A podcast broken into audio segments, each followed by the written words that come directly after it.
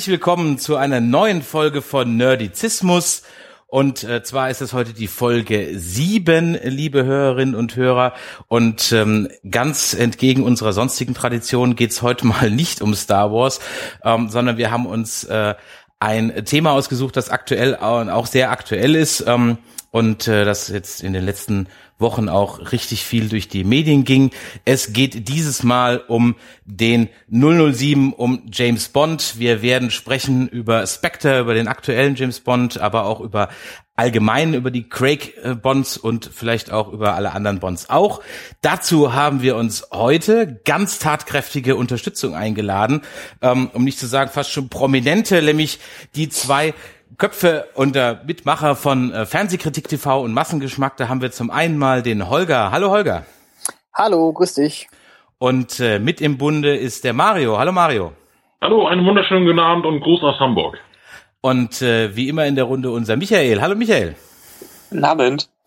Und äh, ich wollte im Prinzip gleich mal ein bisschen damit beginnen, ähm, mit äh, einer Frage, äh, die ihr vielleicht gar nicht mehr hören könnt, nämlich was ist euer ähm, Bond, den ihr überhaupt nicht mögt? Bond-Film oder welchen, welchen Film? Welchen Film mögt ihr gar nicht? Äh, da gibt's keinen. Ich mag die alle irgendwie. Wenn du eine also, Reihe machst, wer würde ganz unten stehen? Ein Quantum Trost.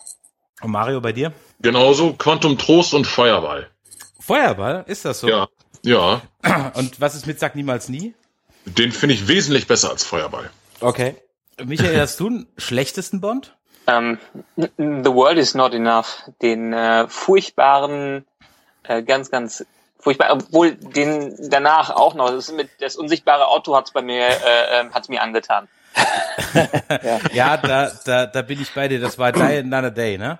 Das stimmt, ähm, ja, das kann, äh, ja, ja, dann war das der nächste, aber der ja. davor war auch ähm, nicht unbedingt besser meiner Meinung nach. Ja, finde also, ich, finde ich den besten von Pierce Brosnan, aber können wir ja, gerne noch drüber diskutieren. gerne. gerne. können noch, gerne noch drüber reden. Bei mir ist äh, Golden Eye der beste mit Pierce Brosnan und auch Diane in the Day, also der schlechteste. Und ich gebe dir, also bei dem goldenen Auto, äh, bei dem, bei dem unsichtbaren Auto, da saß ich auch im Kino und habe gedacht, meine Fresse.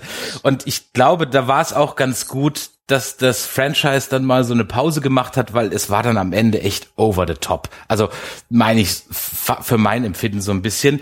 Ähm, umso interessanter, und da möchte ich gleich im Prinzip mal so ein bisschen den Bogen zum Spectre spannen, ähm, dass wir jetzt wieder da angekommen sind, wo man am Ende aufgehört hat. Und äh, bevor wir in die Analyse und die Kritik zu Spectre einsteigen, mal eine Frage. Wenn wir jetzt am Ende wieder bei Superautos, Superschurken etc. sind, warum habe ich dann die drei anderen Filme jetzt gebraucht? Ich finde, das ist also Reboot, okay, aber über drei Filme mit Quantum Trost, der dann überhaupt keinen Sinn macht, wenn man nicht alle vier sieht? Naja, ich glaube nicht, dass das äh, wirklich, also, also das Casino Royale und Quantum Trost als eine Art Doppelfolge äh, geplant war. Das, das ist, das war klar, das war immer so gedacht. Aber äh, Skyfall ähm, hat ja eigentlich mit den ersten beiden jetzt nicht unbedingt so viel zu tun. Jetzt hat man im vierten plötzlich wieder so einen Bogen geschlagen zu allen Filmen. Ich glaube aber, dass das von vornherein so gar nicht geplant war. Das hat man sich irgendwie, das ist, man merkt dem Spectre schon ein bisschen an, dass er jetzt so tut, als, als wenn das alles miteinander zusammenhängt. Aber ich, das kommt dramaturgisch etwas komisch rüber. Mhm. Ist meine, ist meine, äh, meine Wahrheit. Ja, sehe ich auch so. Ähm, es, es zieht sich mittlerweile schon wie so, so ein roter Faden äh, durch die vier, äh, durch die vier Craig Bond Filme dass, dass jetzt immer in Bonds Vergangenheit rumgestochert wird. Und das, das nervt langsam. Also, oder es, sagen wir mal so, es ist jetzt einfach genug nach dem vierten Film. Ich würde mir mal wieder so ein Oldschool-Bond wünschen, wo es wieder mal so einen richtigen Bösewicht gibt, der, der die Welt beherrschen will oder irgendwelche Kriege anzetteln will und so, so dass man noch mehr in das alte Thema von 007 zurückkommt und jetzt mal Bond Bond sein lässt und mit seiner Vergangenheit und mit seinen Eltern und mit seinen Halbbrüdern und, und, und, und seinen, in seiner Wohnung und in seinem Haus, wo er groß geworden ist. Äh, das hatten wir jetzt in vier Bond-Filmen und äh, ich finde jetzt, das, soll, das, das Thema ist jetzt abgefrühstückt, meiner Meinung wie, wie, können wir auch spoilern hier oder dürfen wir das Ja, überhaupt? wir, wir, wir spoilern ohne Ende. Ja. Okay, denn weil ähm, äh, ich meine, äh, der Superschurke Blofeld, den gab es ja nun schon vor, vor 40, 50 Jahren in James Bond-Filmen. Er wurde ja von verschiedenen Schauspielern gespielt. Und dass jetzt Blofeld im Grunde ein alter Halbbruder von James Bond ist, das ist ja nie in den Filmen so gewesen. Das ist ja, das ist ja, das plötzlich jetzt als neu, plötzlich völlig neue Storyline irgendwie auf uns aufgetischt, dass die also beide eine gemeinsame Vergangenheit haben. Und ich weiß auch nicht so recht, was ich davon halten soll. Also ähm, es wirkt, es wirkt ein bisschen komisch. Ja, für mich war das Ganze auch schon am Ende, also der ganze aktuelle Film, ich fand den nett, ich fand auch die Verbindung grundsätzlich äh, ganz gut gemacht, weil es ja auch am Ende irgendwie ein gewisser Abschluss von der Craig-Reihe äh, ist. Aber diese gesamte Blofeld-Geschichte war erstens für mich komplett konstruiert, also da reingeschrieben worden, nur um, weil man die Rechte an ihm wieder hat, ihn da reinzubringen. Und es hat für mich äh, so gar nicht funktioniert. Ja, ja und das eben auch äh, ähm, äh, Blofeld eben sagt hier, ähm, äh, Silva und die ganzen Bösewichte und die ganzen Leute, die zu Tode kamen in den ersten drei Filmen, dass er das also alles bewirkt hätte und dass also somit äh, das alles also ein geschlossener Kreis wäre. Das wirkt tatsächlich so, dass, dass man das also von, nicht von Anfang an so, so erdacht hat, sondern jetzt mit dem Drehbuch zu Spectre erst quasi so konstruiert hat. Was mich halt so ein bisschen gewundert hat, war, ähm, also ich konnte mit, mit Quantum Trost leben, auch wenn das für mich irgendwie kein Bond-Film ist, weil. Es war ein Born-Film. Ja, es war ein Born, ja, es war ein genau. Born-Film, richtig. Ja, stimmt, ja, ja. Das war ein Born-Film, ganz genau. Ähm, aber ich hatte halt dann die Hoffnung, dass wenn ich jetzt in Skyfall gehe, dass es dann die große Zusammenführung gibt, dann geht's dann eben Quantum und okay, dann heißt halt Spectre jetzt Quantum von mir aus, wie auch immer. Und dann gucke ich mir Skyfall an und denk so, okay, und hä? Was hat das jetzt, also ich meine, Skyfall ist für mich das Reboot. Weißt du?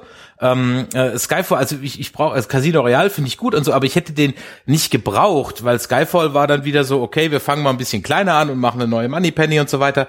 Ähm, ist alles gut, aber Skyfall war für mich das Reboot im Nachhinein und nicht äh, Casino Royale. Und dann finde ich auch, dass das also das extremst konstruiert ist. Ich finde auch die Motivation von Blofeld absolut lächerlich. Er als Kind nicht mehr geliebt wurde. Äh, ernsthaft jetzt? Also das war irgendwie alles ein bisschen, ähm, ja, also ich find's schön, dass man das wieder hat, aber es war alles so ein bisschen, wir haben es in einem anderen Podcast mal, dass wir über J.J. Abrams und die Star Wars, äh, Star Trek Filme äh, gesprochen haben, mal ganz billigen Fanservice genannt, ja. Und äh, äh, so ähnlich kam es mir halt auch vor. Deswegen fand ich Spectre okay, ähm, aber diese Blofeld-Nummer war einfach das war einfach so konstruiert und und äh, irgendwie auch dann als der wie heißt denn der der der der der Killer da der hat der einen Namen Mr. Hinks Mr. Hinks genau ähm, der kommt ja auch im Prinzip so einfach aus dem Nichts mitten im Zug fängt er plötzlich an die zusammenzutreschen und dann stirbt er auch aus dem Nichts ja, und diese, diese, diese Nummer, die da so, also es sind dann alle so Versatzstücke. So, hey, wir haben jetzt keinen Beißer, sondern wir haben jetzt einen mit ähm, äh, metallenen Fingernägeln, die aber, außer dass er den Typ dann da in diesem äh, Spectre-Meeting tötet, nie wieder zum Einsatz kommen. Also da frage ich mich so. Äh, okay, ja, ja, das sind auch ja. so Momente, die, Momente, die auch dann auch irgendwie unlogisch sind. Ja. ja.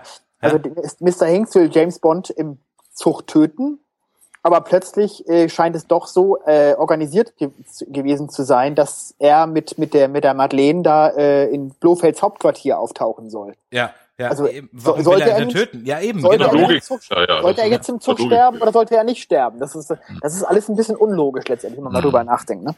Eben. Und diese ganze Blofeld-Sache, du hast eben schon gesagt, Fanservice absolut, weil stellen wir uns mal jetzt mal Leute vor, die mit Blofeld gar nichts am Hut hatten letztendlich, was macht der? Franz Oberhauser ist die ganze Zeit als äh, derjenige ähm, bezeichnet worden und sagt in irgendeinem Nebensatz, ich will nicht mehr Franz Oberhauser genannt werden, mein richtiger Name ist bla bla bla Blofeld. Und dann wird's nie wieder gesagt und letztendlich, wenn die Leute es nicht wüssten, dass Blofeld eine wichtige Figur damals war, ist dieser Satz so komplett unrelevant für die gesamte Story, dass ich mich da tierisch drüber aufgeregt habe.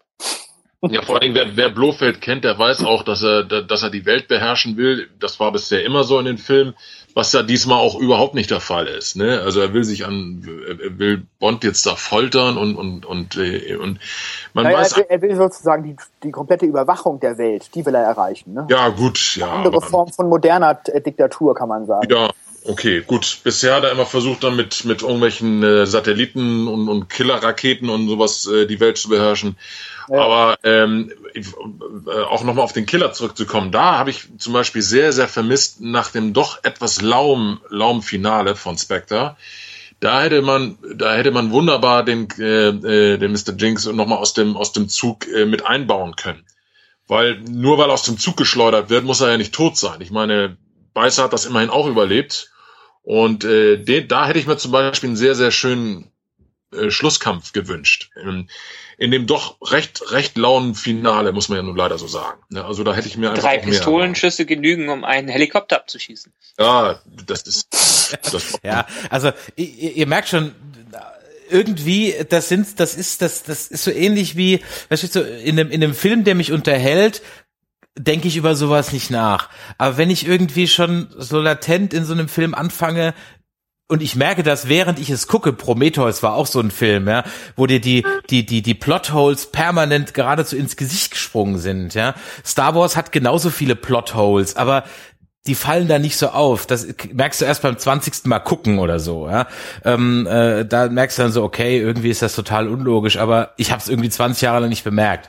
Ähm, das kaufe ich auch jetzt, als ich nochmal die alten Bonds nochmal geguckt habe, da, die sind genauso voll von irgendwelchen Dingen, wo du denkst, so, okay, Moment, hä, wieso ist der jetzt da? Eigentlich müsste er doch. Aber du hast das, weil der Rest einfach so dicht ist und so atmosphärisch, hast du das gekauft und es war in Ordnung. Und jetzt sitze ich so im Kino da auch und habe mir gedacht so, okay, hä, was soll das jetzt und und und warum ist die Motivation? Wie gesagt, hatten wir schon gesprochen. Ich meine, die Meinungen gehen auch untereinander äh, sehr auseinander. Also Sarah, unsere Mitnerdizistin, hat äh, in ihrer Kritik äh, geschrieben, für sie ist es ein rundum gelungenes äh, äh, 007 Abenteuer, was Sam Mendes da abliefert. Ähm, eine höherin Silke hat geschrieben, sie fand den überhaupt nicht toll, wenig Überraschungen, alles vorher vorhersehbar. Da weiß ich nicht, ob ich das einem Bond-Film vorwerfen kann, weil der ist irgendwie immer vorhersehbar gewesen. Also es, da habe ich kein Problem mit.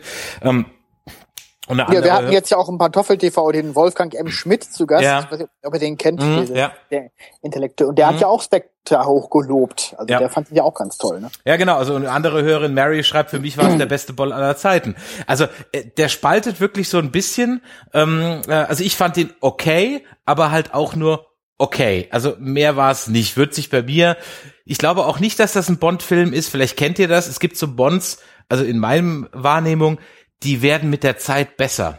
Also zum Beispiel ähm, im, auf, im Geheimdienst ihrer Majestät fand ich früher, als ich so 8, 9, 10, 11, 12 war, fand ich den total doof. Inzwischen mhm. ist es einer meiner Lieblingsbonds. Ja. Ja, sicher. Die Wahrnehmung ändert sich immer mal. Das ist wahr, ja. Das ja. stimmt. Ich weiß nicht, ob der Film reift. Keine Ahnung. Bin ich mal gespannt. Ob, er ist halt sehr, sehr episodenhaftig gemacht. Ja. Also es gibt viele ja. Stücke davon, die mhm. äh, finde ich gut und die machen auch Spaß, aber es ist schon sehr, wie wir eben schon gesagt haben, konstruiert und zusammengewürfelt. Wenn das vielleicht fünf TV-Episoden gewesen wären, wo ein großer äh, äh, äh, Storyblock drumherum wäre, das hätte funktioniert. Aber so in einem Film war es doch sehr zerstückelt. Mhm. Also vor allen Dingen auch das Ende ist ja auch wieder äh, komplett offen. Also da, da könnte ich mir auch durchaus vorstellen, dass es auf jeden Fall wieder einen weiteren gibt. Und auch nochmal mit Daniel Craig. Also da bin ich mir auch noch, da bin ich mir auch ziemlich sicher, dass das zumindest wird. Das wird nachher wahrscheinlich auch wieder eine Geldfrage sein. Glaube ich also, auch. Ich glaube auch. Also ich denke mal, dass sein, sein, seine Äußerung da, er hat jetzt erstmal die Schnauze voll, wobei die ist ja auch irgendwie so ein bisschen fehlinterpretiert worden. Äh, am Ende geht's ums Geld. War bei Sean Connery so, war glaube ich bei allen so, ja. Ja, ja sicher. Äh, also von daher äh, glaube ich auch, dass er wiederkommt. Ähm, ja, also es war alles, ich glaube, episodenhaft trifft es wirklich am besten. Ähm, was mir auch aufgefallen ist, ich weiß nicht, ob das euch auch so ging, während man im den ersten zwei Dritteln, sage ich mal, noch relativ viele One-Liner und auch ein paar Gags hatte, war der gegen Ende völlig humorbefreit. Ja, das ist richtig. Ja, am Ende auf jeden Fall, ja. Mhm, das stimmt. Also da war dann überhaupt nichts mehr drin.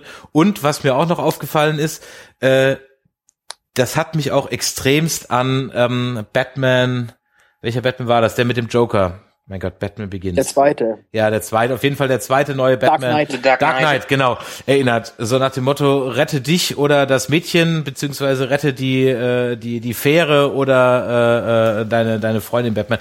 Das hat mich im Kino total dran erinnert irgendwie.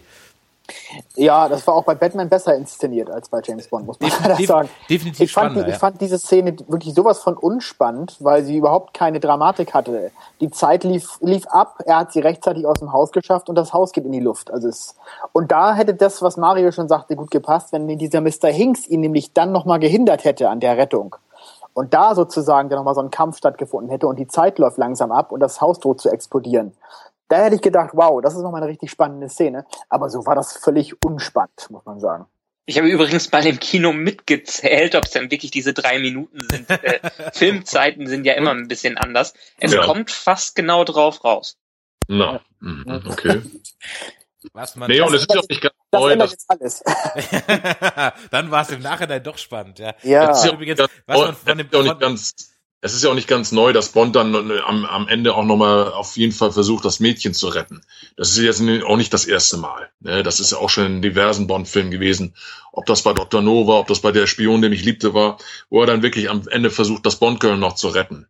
Ne? Und äh, Ja, sicherlich. Aber es wurde schon spannender inszeniert als bei Spectre. ja, definitiv. Das, also also das auf jeden Fall. Also das, das Finale war leider wirklich ein bisschen lau. Ne? Ich glaube, die haben am Ende einfach ein bisschen zu sehr gehetzt. Also dem ersten, Dr äh, ersten zwei Dritteln war so dieser immer noch so ein bisschen langsamer Aufbau. Da hat man so Szenen wie, keine Ahnung, die Beerdigung und andere Sachen, die sich sehr lange ziehen. Und dann stehen die in der Wüste lange und am Ende sind die ganz flott in der Blofeld-Basis. Dann wird der für eine halbe Minute gefoltert und dann sind sie schon wieder in London und da ist der Showdown. Also da, obwohl sie es alles langsam aufgebaut haben, geht das alles zack auf zack und das hat die Spannung sehr rausgenommen. Ich habe Mhm. irgendwie das Gefühl, die Reihenfolge stimmte nicht bei dem Film.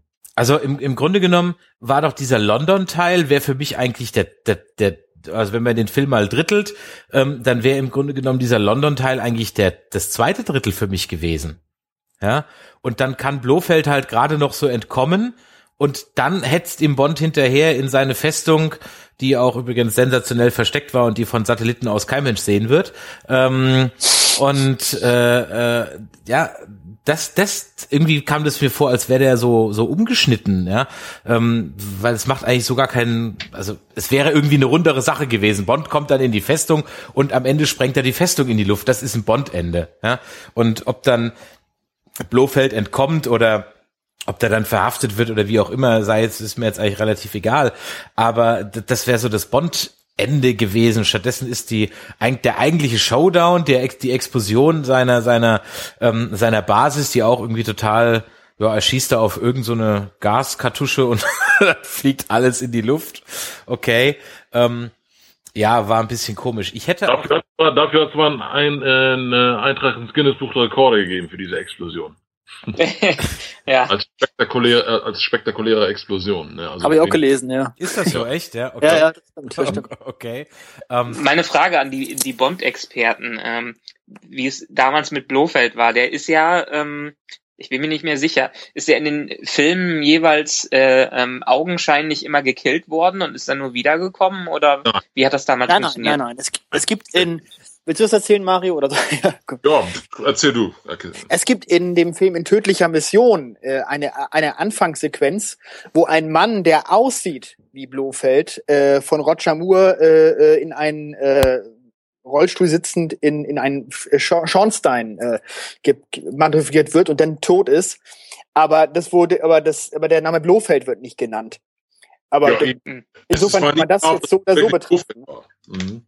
Genau. Es war jetzt Nein, nein, der ist, er ist genau. sonst mal entkommen. Äh, äh, der letzte Auftritt war dann ja, ja gut, bei Diamantenfieber, wie ist, da kann man es nicht so richtig sagen, ne? Ja, aber für mich war das als Kind immer so, dass er äh, aus dir, deswegen hat er ja die Halskrause und sitzt im Rollstuhl, weil er bei Diamantenfieber irgendwie in seinem Mini-U-Boot äh, 20 Mal gegen äh, gegen das gegen die Bürocontainer ge- gedengelt wurde. Ja, die Halskrause hat er eigentlich ja schon, weil, er- weil er von Jack Schlitzen wie in die Astgabel manövriert Ja, wird. oder so, oder so, ja, dann, dann ja genau. Ja, Das das, macht ja alles sowieso keinen Ja, Sinn. natürlich. Also James Bond äh, trifft ihn zum ersten Mal in, in Man lebt nur zweimal und in Geheimnis ihrer Majestät erkennt er ihn plötzlich nicht mehr. Das ist ja, auch alles Ja, ja, genau. Und aber verstehst du, das ist genau der Punkt. Ich habe bei James Bond nie Continuity gebraucht als Fan.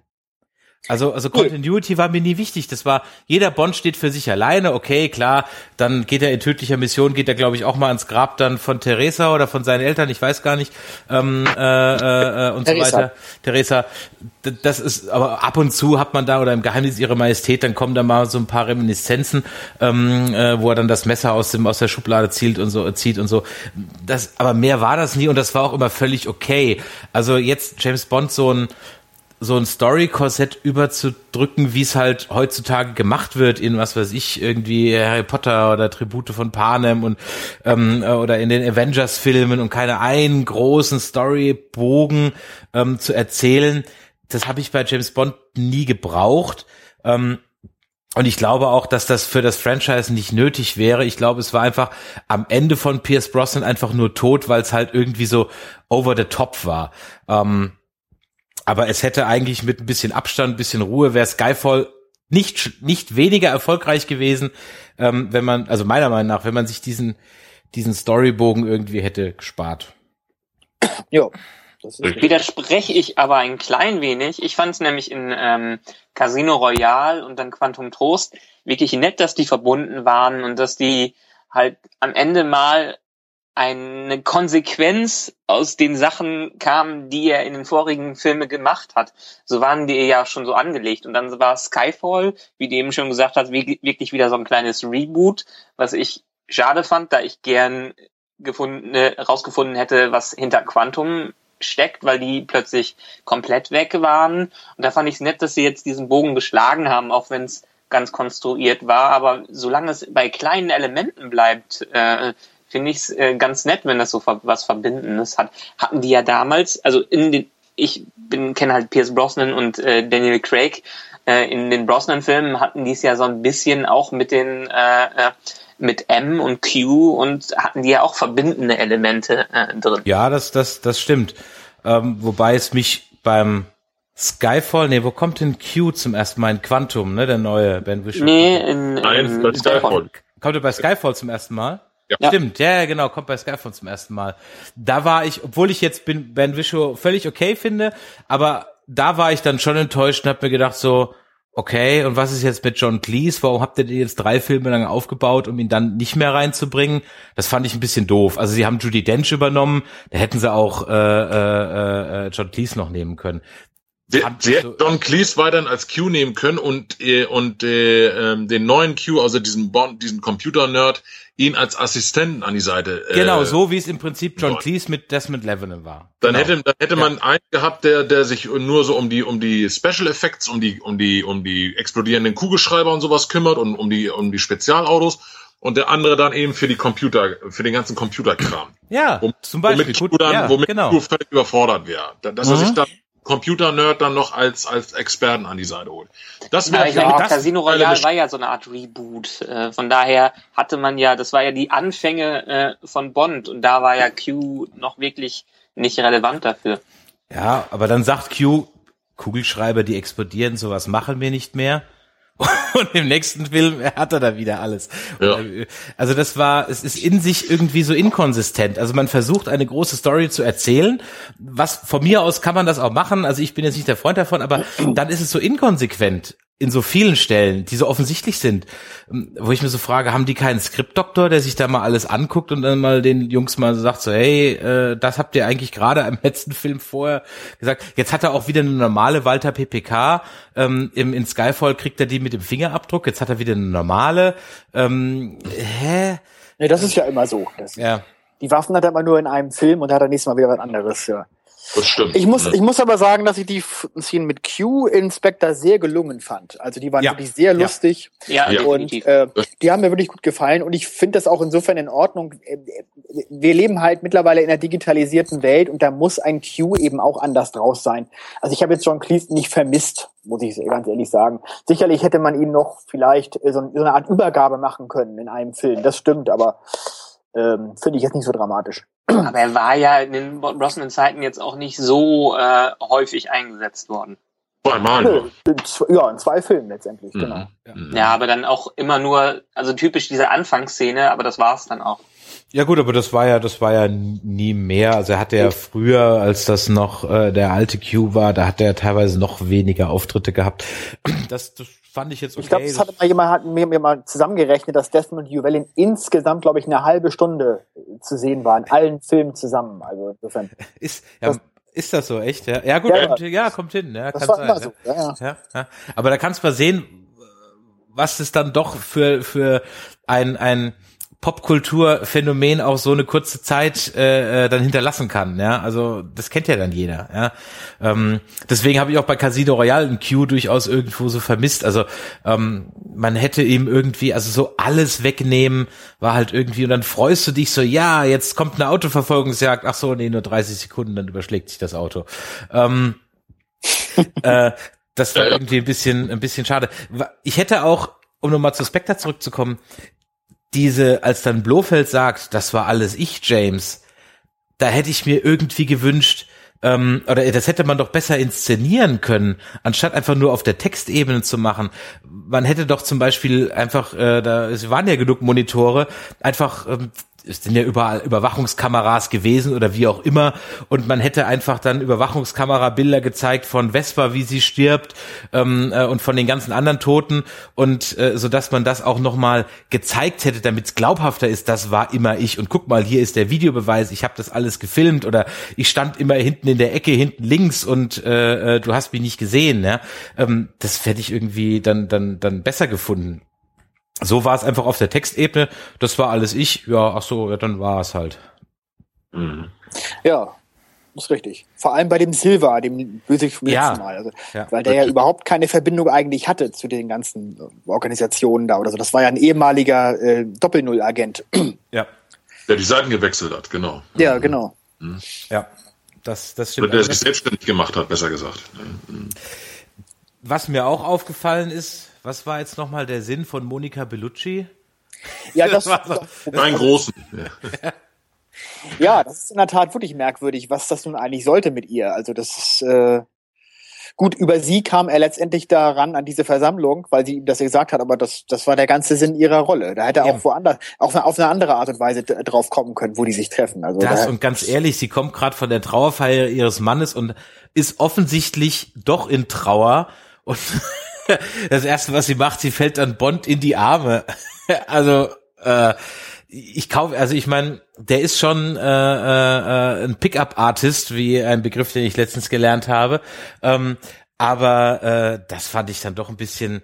Ja, gut, im Film wird ja klar, dass sie nicht wirklich trauert um den Mann. Ne? Also war das, das so? Ich das, das Ja, ja, das ja? sagt sie. Okay, alles klar. Gut, dann, dann sie gibt es zwar nicht richtig offiziell zu, aber man merkt schon, dass es, dass es, äh, okay. dass sie doch Gut, jetzt dann, dann, nicht dann, so äh, ans Herz geht. Das sagt Bond. Das sagt Bond. Naja, vor allem, er, die, die soll ja offenbar erschossen werden und er, er schießt die beiden Killer ja. Hm. Aber dann herrscht plötzlich diese gelassene Stimmung. Ich meine, es kann ja gut sein, dass noch mehr Killer im Haus sind oder das, vor, das, vor, vor, dem Haus warten oder irgendwas. Das wird überhaupt nicht weiter offenbar geprüft. Ne? Also Darum wollte das, das sind halt genau, Momente ja. natürlich.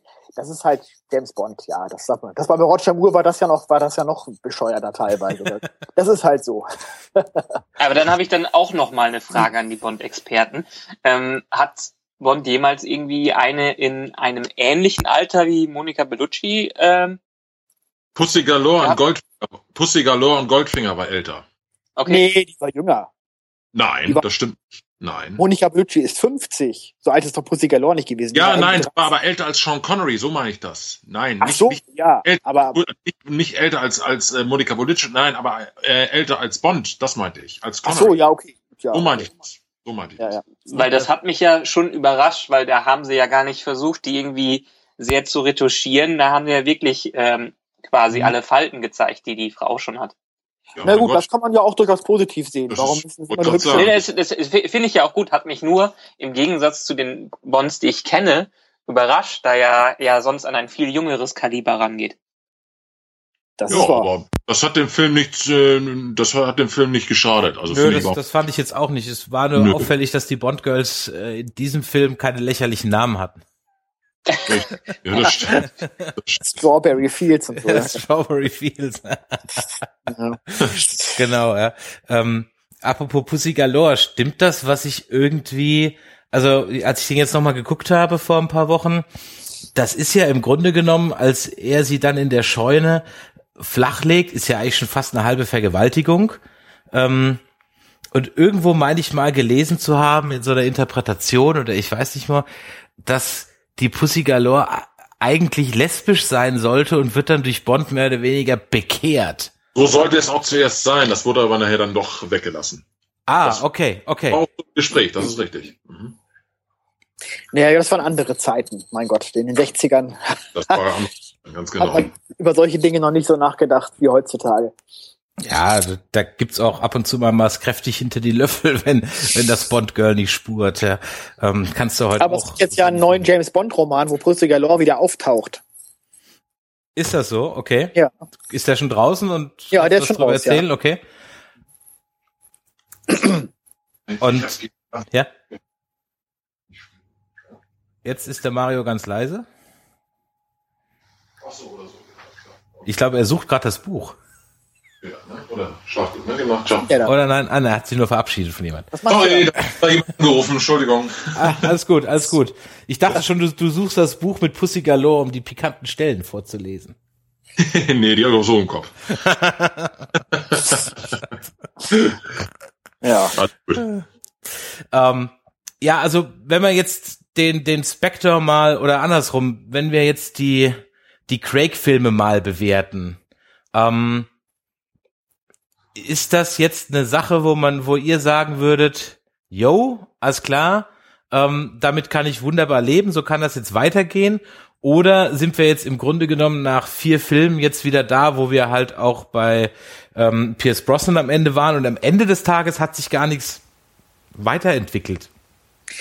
Also handwerklich würde ich auf jeden Fall sagen, absolut top.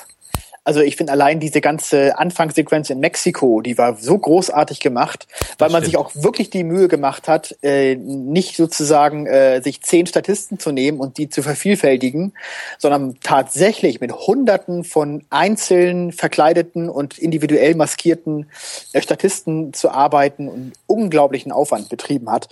Das ist, macht für mich James Bond aus.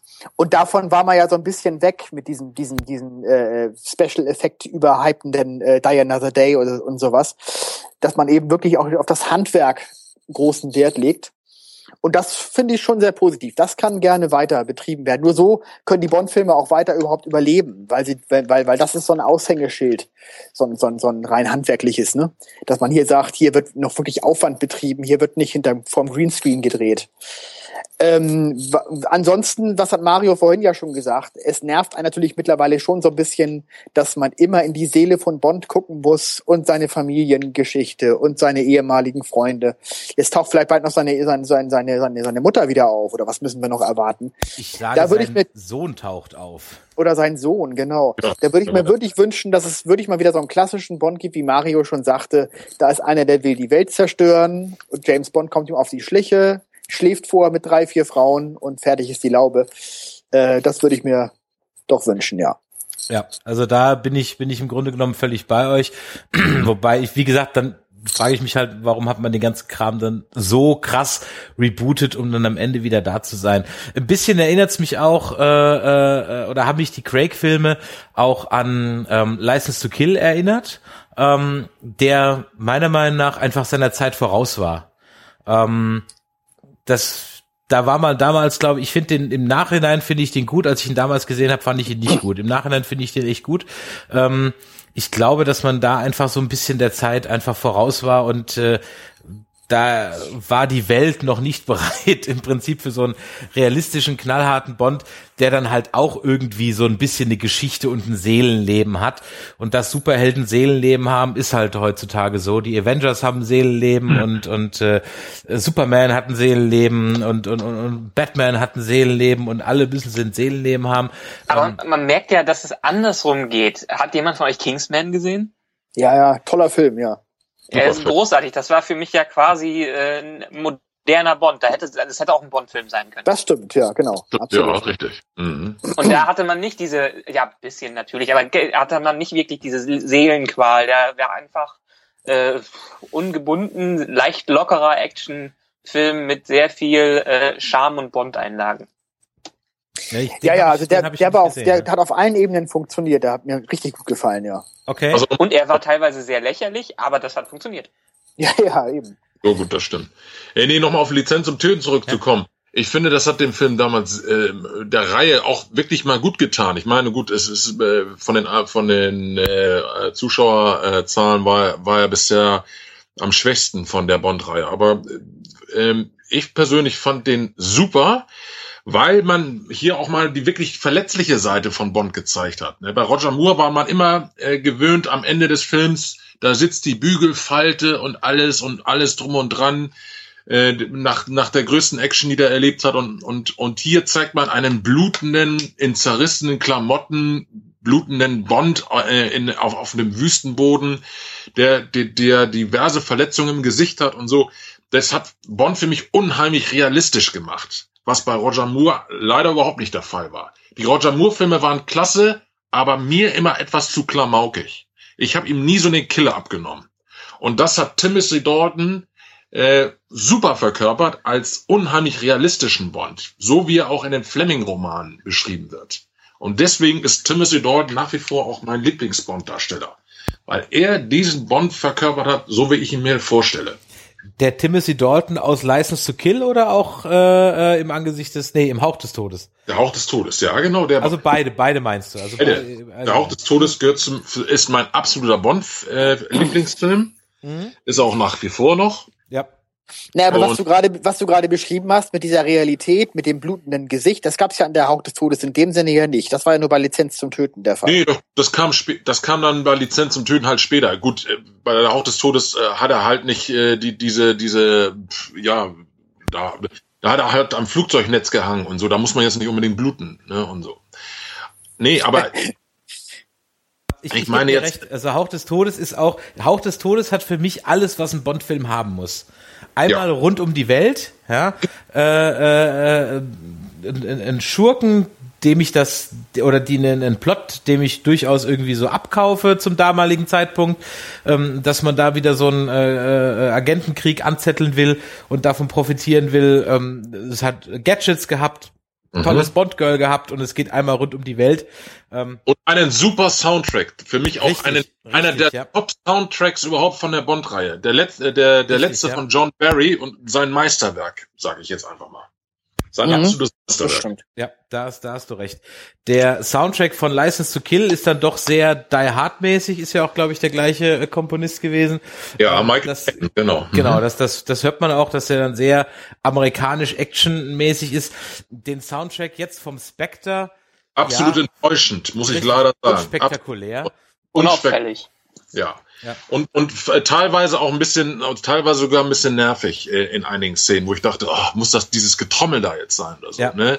Also überhaupt nicht, nicht annähernd mehr der Bond-Sound von damals, was unheimlich schade ist. Ich habe mir auch den Soundtrack geholt.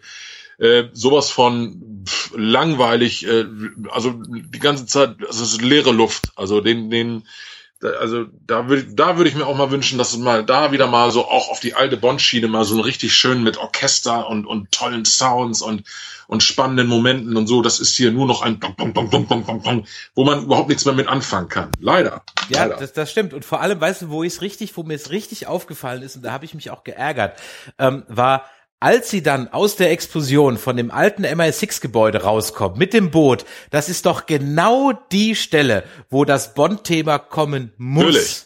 Ja. Das muss genau an dieser Stelle kommen. Und dann sitzt du im Kino und feierst die ganze Nummer. Richtig. Ja? Dann sitzt du im Kino und feierst die ganze Nummer. Aber da kam es ja gar nicht. Und Stichwort Soundtrack, um mal ein bisschen zu äh, äh, auszuholen. Ich weiß nicht, inwieweit der jetzt so andere äh, Filme und, und, und, und gerade so die Marvel-Filme und so weiter guckt. Aber was mir auffällt, ist, ähm, dass die Soundtracks von heute bis ganz wenige Ausnahmen alle kein Thema mehr haben. Ich meine ganz ehrlich, du hast Indiana Jones geguckt und dann wusstest du, da da da da, das ist Indie, mhm. ja, äh, mhm. und und und so weiter und so weiter. Superman und kann irgendjemand sagen oder mal kurz das Avengers-Thema pfeifen? Oder von Iron Man oder von Moment, Thor oder von irgendjemand? Avengers? Ja, aber das bleibt dir doch nicht sagen. im Kopf. Avengers hat einen ziemlich geilen Soundtrack. Von dem Avengers 1 auf jeden Fall. 2 war dann wieder sehr unauffällig und einheitsbrei. Aber, aber reden wir jetzt von den Superhelden oder reden wir von Schirmscham und Melone? Welche nee, wir reden von den äh, Superhelden. Marvel. Bei, okay. den, bei, den, bei Schirmscham und Melone gibt's ja einen schönen Soundtrack. Ja, eben, das wollte ich gerade sagen. Ja? Nee, aber hört, das hört ihr mal den Avengers, Soundtrack an, der ist super. Bei allem anderen kann ich dir zustimmen, aber Avengers äh, haben sie auch wirklich mal wieder ein eigenes Filmtheme quasi gemacht. Aber summ doch mal das, weißt du, mir fehlen diese Leitmotive. Äh, ich ich habe ich hab von einem Loki in einem Avengers-Film oder in einem Torfilm kein Leitmotiv. Ich weiß nicht, was dem seine Musik ist.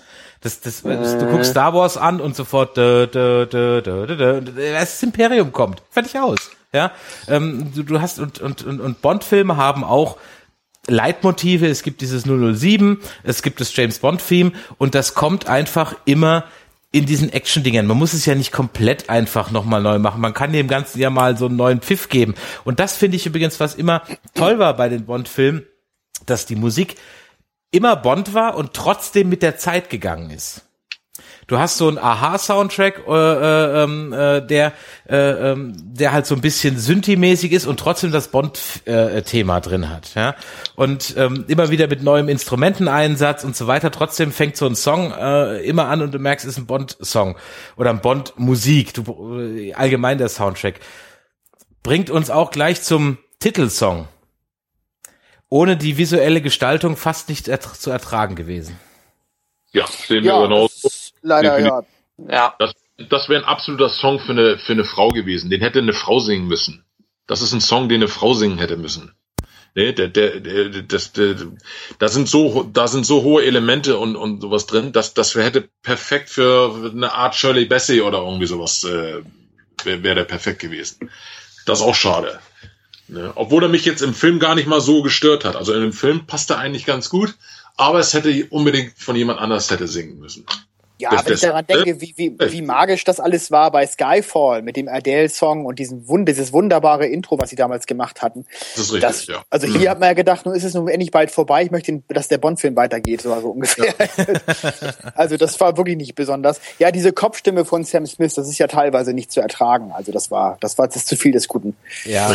Das war, ich meine, er hat ja gesagt, er hat 20 Minuten gebraucht, um den Song zu schreiben. Ja, das hört man auch. Ja, genau, da habe ich mir auch gedacht, okay, das, das hört man dann irgendwie auch. Ähm, ähm, was übrigens ein toller Bond-Song ist, ist ähm, der ähm, von Joss Stone für das Computerspiel Bloodstone. Ähm, ja. Falls hab ihr ich jetzt grad, hab, ich, das Spiel kenne ich, habe ich auch, aber ich kann mich gerade nicht erinnern, wie das war. Ähm, I've got it all, I've killed it all. Ich muss muss mal gucken, wir verlinken es dann gleich noch. Ähm, der ist, also das ist ein richtig geiler Bond-Song und schade, dass der wirklich nur in dem Spiel äh, äh, äh, vorkommt und ich würde mir auch mal wieder wünschen, dass mal, dass man sich auch mal wieder wie mit Shirley Bassey im Grunde genommen mal so eine Bond-Sängerin mal holt. Von mir aus auch gerne Adele. Ich hätte mir auch bei dem Brosnan-Film gewünscht, dass sie mal Tina Turner noch zwei, drei Songs geben. Ich finde ja. äh, Golden Eye ein super Song. Geiler Song, absolut. Ne? Golden Eye. Top ja. Song. Mhm. Absolut. Aber dann hört euch doch mal von äh, Light. Ne, ich, ich habe dieses Jahr ein, äh, und da dachte ich, das wäre so schön gewesen, wenn der ein äh, Bond-Song gewesen wäre. Ich bin mir nicht ganz sicher, ich glaube, das war Robert DeLong, äh, Long Way Down. Hat ihn irgendjemand im Kopf? Wahrscheinlich nicht. Äh, nee. Äh, kann man kann man mal verlinken. Der ist, ähm, der verarbeitet das Bond-Theme äh, in sich drin. Ist ein moderner Song und ich habe den irgendwie ähm, ein, zwei Wochen nur am Stück gehört, weil ich den ziemlich geil fand. Okay. Mhm. Wie heißt der? Long Way Down von?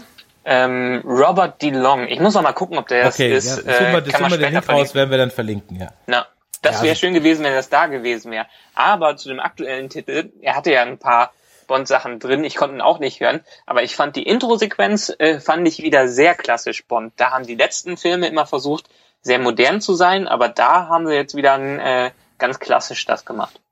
Das stimmt, für ungefähr zehn Sekunden. ja, also der, der fängt schon, der fängt an wie ein Bond-Song und dann denkst du so, ja, und jetzt gib doch mal Gas und dann kommt die Facettstimme und dann ist irgendwie. Nee, ich meine allein die, die Inszenierung von dem Video in der Intro-Sequenz. Ach so, du meinst jetzt die Intro-Sequenz? Ja, das stimmt, das stimmt. Die war doch, äh, die war, die war wirklich ich fand die gut. Also ich fand die echt in Ordnung. Ähm, äh, ich fand die in Skyfall besser. Die Skyfall war, das war unter Wasser, ne? Das mit diesem Rauch unter Wasser so, ne? Ja, und diese Grab, diese Grabsteine diese Grabsteine, und diese, stimmt. Ja, ja, ja, und so. Das ja, ja, ja, ja, ja, Obwohl mir das bei Spectre auch gefa äh, gut gefallen hat, dann mit dem Oktopus, äh, mit dem, mit dem Oktopus und so. Also das haben sie auch ganz geil gemacht. Also äh, ja. da, da, da, da gibt's für mich jetzt nichts dran zu meckern. Ähm, ja. das, äh, das ist, das ist dir nach wie vor gut gelungen. Aber Wenn wie mir der gesagt, Song nicht gewesen wäre. wenn der Song halt nicht in dieser Form gewesen wäre. Ja, der Song das- selber Ja, ja. In dieser Form. Ja, was Mario sagt, stimmt. Man kann sich nämlich auf YouTube diverse Coverversionen anhören, die von Frauen Klingt gesungen wurden und die alle besser klingen als diese Version. Okay, Müsste Okay. mal nach, musste mal googeln oder bei YouTube mal suchen. Das ist interessant. okay. Ja, müssen wir mal, müssen wir mal schauen. Ähm, ja, das, das ist im Grund- Grunde genommen, ich fand, ja, der, der Song, es war im Kino, fand ich es wirklich nur zu ertragen, ähm, äh, durch, durch, dadurch, dass man halt noch einen visuellen Eindruck hatte. Was mir auch aufgefallen ist, dieser Song kommt nicht im Radio. Normalerweise kommen alle Bond-Songs kurz vor Filmstart werden die im Radio durchgenudelt, ja. Und äh, wir hören bei uns im im äh, im Büro läuft immer eins live, also wo eigentlich nur so aktuelle Charts-Kram läuft, ähm, äh, zumindest vormittags. Und in den letzten sechs Wochen kam der Song, glaube ich, einmal. Und dann haben sich die Moderatoren auch mehr oder weniger drüber lustig gemacht. ähm, äh, ja, also das ist mir echt aufgefallen, gerade so im Vergleich zu so einem, äh, kann von dem Madonna-Song sagen, was man will, aber der kam halt trotzdem x-mal. Ähm, und äh, ja, also das war alles irgendwie ein bisschen, da merkt man schon, ich weiß nicht, also da würde ich mir gerne wissen, ob das Ding kommerzieller Erfolg war. Ich glaube nicht. Aber bis Ja, auf es gab, war Skyfall Nummer waren die eins Hit ganzen, in Großbritannien. Ja, Ist das so? Echt? Ja, Ah. okay. ja. ja. Mhm. aber bis auf Skyfall waren die ganzen Craig Bond Themes ja nicht unbedingt prall. Nee, also Quantum Trost war eine Katastrophe, da Das war ich voll völlig geschockt ja. damals. Ja, ne? ja, stimmt. So, so einen Rap-Song brauchst du mal so, di- di- di- di- di- di- di- Ja. ich bin durchgedreht damals. Ich habe gedacht, das kann nicht wahr sein. Also ganz furchtbar. Ne? Ich habe jetzt beim Wiedergucken gemerkt, dass die Version von Chris Cornell, die im Vorspann zu Casino Royale ist, gar nicht die ist, die auf ich auf so einem Sampler habe. Ähm, die Version, die ich auf so einem Sampler habe, ist nämlich ziemlich geil, weil das eine richtig geile Rocknummer ist. Nicht, dass James Bond passt, aber der Song ist geil. In der, in dem Arrangement, wie er auf diesem Sampler ist. Ähm, dann habe ich jetzt nochmal Casino Royale gehört und habe gemerkt, ach so, das ist ja gar nicht die Version, die ich jetzt schon seit drei, vier Jahren irgendwie höre, äh, sondern die ist ja, okay, der ist wirklich scheiße. also in dem Arrangement, wie er da im Vorspann war. Ähm, aber ich gebe dir recht, Mario, also das, das Jack White-Ding, das ging gar nicht. Furchtbar. Mhm. Das war echt so ein Tiefpunkt ähm, zusammen mit äh, Sheryl Crow, fand ich auch ganz schlimm. Passt, passt zum Film. Weil Sheryl Crow war irgendwie so für sie versucht, irgendwie so hoch zu singen oder kräftig zu singen wie eine Tina Turner oder Gladys Knight oder Shirley Bassey und sie kann's einfach nicht. Und sie, dann, dann geht die Stimme so in so ein Gequäke über und oh, ganz, ganz schlimm. Ja, obwohl, obwohl ich den Soundtrack von Tomorrow Never Dies eigentlich gar nicht mal so schlecht finde, weil da wurde auch noch mal so ein bisschen auch so mit, mit, mit mehr so Orchester gearbeitet und Ja, so. ja. Und hier kommt mir das vor, als ob das nur noch alles Computer äh, ge- getrommelt ist und so. Ähm, der Soundtrack von äh, Der Morgen stirbt nie ist gar nicht mal so schlecht. Der ist ja noch von David, äh, David Arnold. Ja. Und auch der Song, ja gut, natürlich gibt es Besseres. Ne? Hat mich jetzt aber auch ähm, damals jetzt nicht, nicht unheimlich gestört. Also ähm, wie gesagt, Was? wer, als danach dann Madonna kam, da war ich sehr, sehr enttäuscht. Da hatte ich mir, da hatte ich mir viel, viel höhere Erwartungen gehabt. Ja. Ähm, und da war ich also ähm, und, und dann und dann äh, das war also wirklich sehr sehr schade, weil äh, die hat ja schon gute Songs äh, gehabt Madonna auch auch für Filme. Wenn ich dann Austin Powers denke und so, das war ein toller Song, äh, den sie da performt hat. Und ähm, ja und ähm, ähm, dass, Ad äh, dass Adele natürlich schwer zu toppen ist, das war klar, das war offensichtlich. Ne? Das hätte ja bei, äh, bei, bei Spectre, wie gesagt, sonst auch bestimmt besser funktioniert. Ich, ich, ich kann mich nur wiederholen, wenn das irgendeine tolle Sängerin gemacht hätte. Wäre der Ja. ganz anders angekommen. Was mir gerade noch einfällt, äh, Mario, äh, es gab doch in dem einem Trailer von Spectre, gab es doch so, so, eine, so eine kurze Anspielung auf Im Geheimdienst ihrer Majestät, nicht? Genau. Richtig, ja, ja. Hat man das eigentlich in dem Soundtrack jetzt auch nochmal gehört oder war das nur für den Trailer? Nein, nein, das war nur für den Trailer. Da hatte ich also drauf geachtet. Also ja, ich schade eigentlich. Aber Ich, Moment ja, mal, total im- schade, total im, schade. Im, Im Trailer war im Geheimdienst ihrer Majestät, kann Ja, ich mich gar nicht dran ja. erinnern. Ja, ja, da gab es so eine kleine Sequenz, die kommt, äh, die ist, die ist eigentlich aus dem ganz ihrer Majestät, ja. Mhm. Okay, muss ich noch mal drauf achten. Mir ist in dem in der Anfangssequenz oder in der Title-Sequenz ist äh, hatte ich die war so ein bisschen wie äh, äh, im Geheimdienst ihrer Majestät, weil er ja da auch in dem ähm, in der Title-Sequenz von dem äh, alten Bond ja dann auch noch mal so ähm, äh, Filmszenen von den alten reingeschnitten werden. Das war hier ja auch noch mal so ein bisschen. Ja, ja, das ist richtig. Und äh, das ist mir da ein bisschen aufgefallen, aber da muss ich den Trailer nochmal. Ist das bei der Schießszene oder beziehungsweise bei der Winterszene? Das ist bei der ganz ersten, war das der allererste Trailer, war das nicht? Der so Action, Ja. der, der Action, der actionfrei ich- war, der nur quasi, Okay. genau. Da muss ich Da noch musst mal du noch mal drauf achten. Das ist mir, ist mir egal. Ich muss auch ganz ehrlich gestehen, ich habe Mr. White im ersten Trailer überhaupt nicht erkannt. Ja, der sieht aus wie so- Ich habe den überhaupt nicht erkannt. Ja, ja, das, das stimmt. Mhm. Ja. Der sah Weil irgendwie der aussieht wie Rübezahl jetzt. Der, Ja, der sah aus wie, den wie, wie John. Hurt, dachte ich. Was macht denn jetzt John Hurt in dem Film? Ich mir da der stimmt, überhaupt? John Hurt, so sah der aus, Ja, richtig. Der sieht aus wie John Hurt. Ja. Ähm, ich habe den überhaupt nicht erkannt. Also ich, das ist mir erst im, erst als ich jetzt Spectre gesehen habe, ich gedacht, ach Gott, stimmt, das ist ja, das ist ja Mr. White. Äh, ich habe den in dem in dem Trailer habe ich den überhaupt nicht erkannt. Da dachte ich erst, was macht denn jetzt John Hurt da? Ähm, und äh, äh, ja, das war war ein bisschen. Ja. Habt ihr eigentlich schon mal so Bond-Locations nachgescoutet oder seid dabei hingefahren?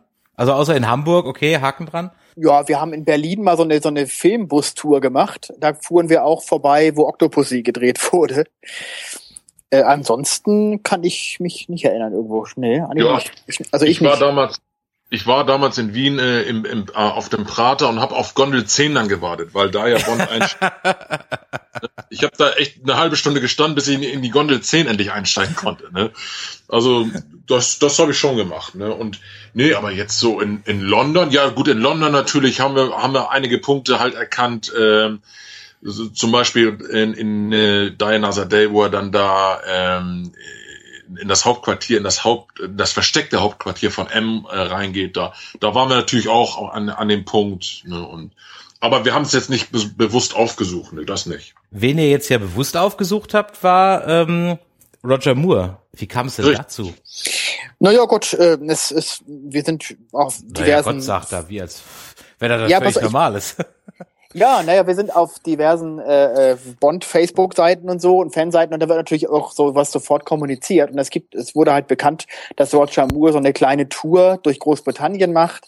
An Evening with Roger Moore. So.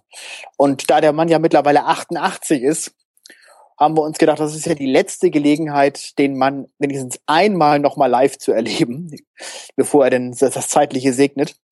Und dann haben wir halt gesagt, dann machen wir das doch. Und ich weiß nicht, warum wir jetzt Manchester uns rausgesucht hatten. Ich glaube, weil es einfach am besten zu erreichen war und weil es vom Termin am besten passte.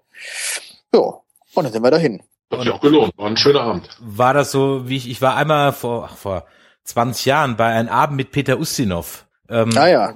Der stand dann da auf der Bühne und hat einfach nur Anekdoten erzählt.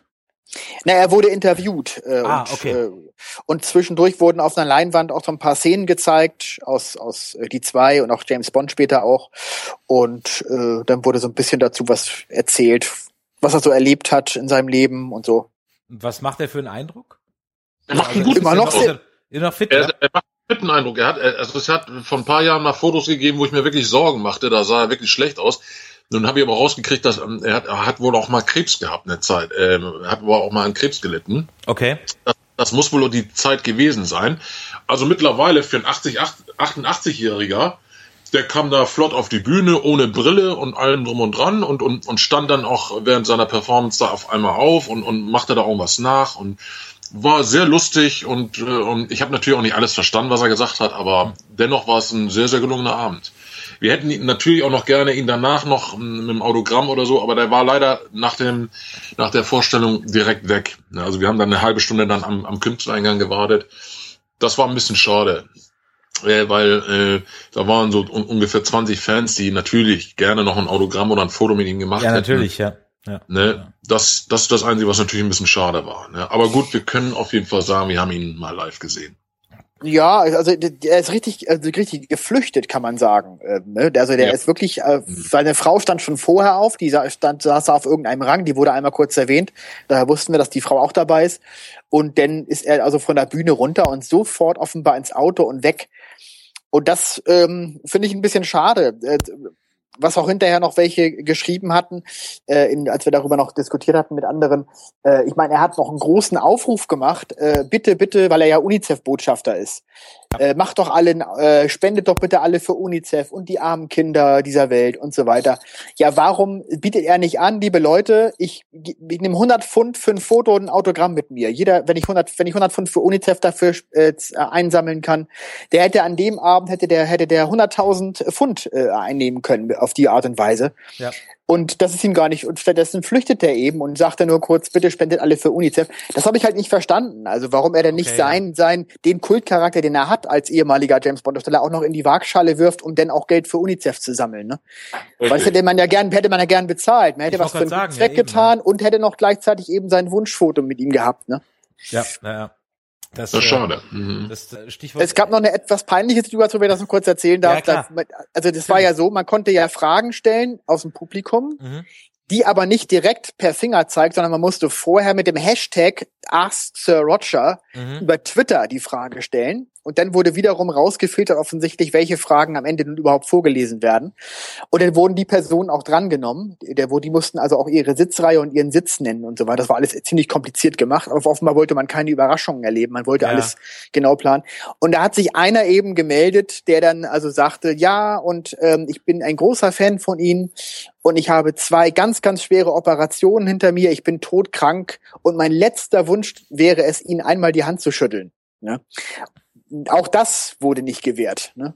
Okay. Wo man natürlich, wo man natürlich so denkt, das ist natürlich peinlich in dem Moment. Man denkt so, na ja, gut, jetzt mit der Mitleidsmasche hier zu kommen, ist auch ein bisschen scheiße, aber äh, da weiß man auch nicht, wie man damit umgehen soll. Ne? Ja, aber dann hätte man auch durchaus spontan reagieren können, sagen, okay, komm hoch.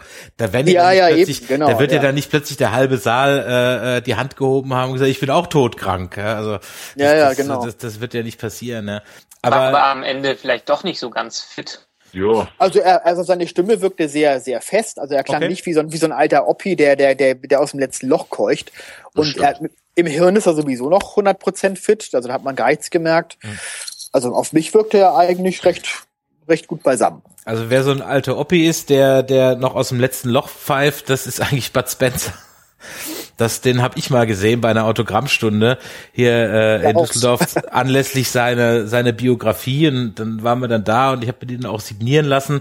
Ähm, wobei seine Unterschrift ist einfach nur irgendwie so, also das Bud. B, das B kann man Bud. noch erkennen und den Rest ist irgendwie nur noch so ein Strich. Ähm, und, Ja, das war, äh, da waren wir ja auch, Mario. Ah, da wart ihr auch, okay. Ja, in Hamburg war das hier auch. In Hamburg da war das das ganze auch. Einkaufszentrum war dicht mit Fans, in dem das Ja. stattfand. Da war aber fitter damals dann bei uns. Ja, vor allem, was auch eben so schade war, ich meine, gut, klar, wenn so eine Massen da ankommen, man muss natürlich jetzt auch gucken, dass man das möglichst gut organisiert bekommt. Aber es waren natürlich auch Fans da, die haben auch äh, Fanmaterial gehabt, selbstgemalte Ja. Bilder von Bud Spencer und, und, und das wurde alles eben nicht gestattet. Es wurde Ja. nur gestattet, dass man dieses Buch kauft und in das Ja. Buch er dann dieses, dieses sch- schnell gekritzelte Bad da reinschreibt, Ja, ja. ohne Widmung, ohne irgendwas. Fotos war auch nicht möglich mit ihm. Ja. Ja, gut, da fragt Also, man sich halt. Äh, Genau, das, da ging es mir ganz genauso, weil ich hatte auch eine DVD dabei und dachte mir so, die veredelst du jetzt noch. Ähm, äh, und das wurde dann auch äh, rigoros untersagt, fand ich dann auch ein bisschen schade. Ähm, ich weiß nicht, ob das dann dem Alter geschuldet ist oder der vermeintlichen dann doch Prominenz. Also wir waren noch bei einer anderen Premiere von, von, von Stromberg ähm, und da war das überhaupt kein Problem. Also da war der, der Christoph Maria Herbst und der Autor, äh, äh, die haben, glaube ich, locker noch drei Stunden danach äh, saßen die halt dann da und haben wirklich jeden Spökes mitgemacht. Also von Fotos über ähm, äh, alles möglich signiert und, und keine Ahnung was. Also dann hat's, okay, es hat dann auch drei Stunden gedauert. Wir haben bestimmt 90 Minuten in der Schlange dann gestanden. Aber du hast dann in dem Moment wenigstens alles bekommen, was du als Fan dann so wolltest. Das war dann auch wieder okay.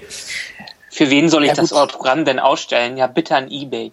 Ach, das sind aber viele Vornamen heute. Ja, also, also bei Bud Spencer kann ich es fast verstehen, weil da waren es wirklich hunderte von Leuten. Bei Roger Moore habe ich es nicht ganz verstanden, weil da oder Tausende sogar, ja. Ja, es war schon richtig voll Also, und bei Roger Moore, da waren wirklich 15 Leute standen da am, am Künstlereingang. Das wäre das wäre eine 5-Minuten-Sache gewesen für ihn. Ne? Also ähm, dann wäre das Thema durch gewesen. Ne? Also schnell mal ein Autogramm oder ein Foto oder so, das, das hätte keine fünf oder zehn Minuten vielleicht gedauert.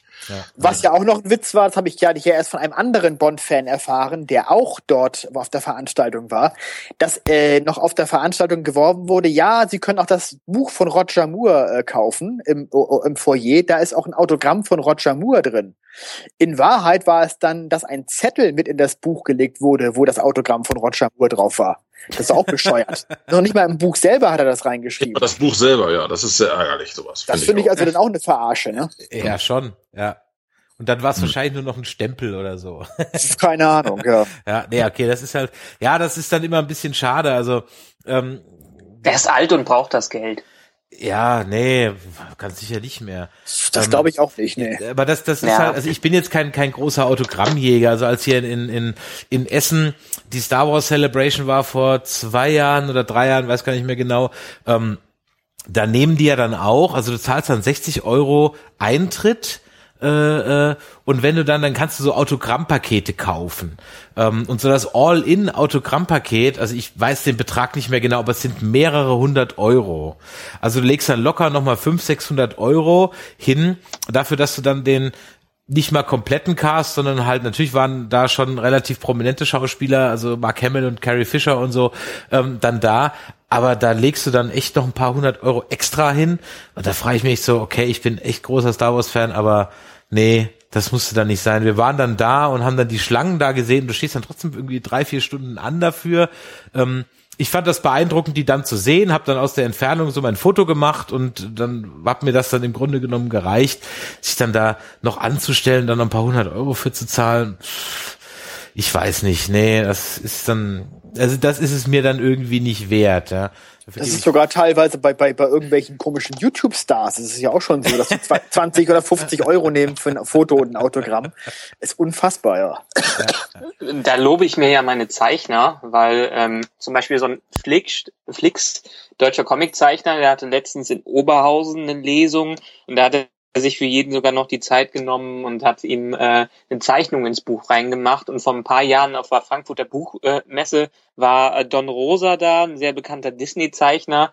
Der ist sowieso, der sitzt immer da fünf, sechs Stunden und zeichnet für die Leute völlig unentgeltlich äh, seine Zeichnungen und hat riesen, äh, riesen Geduld dafür. Also das lobe ich mir dann schon wieder.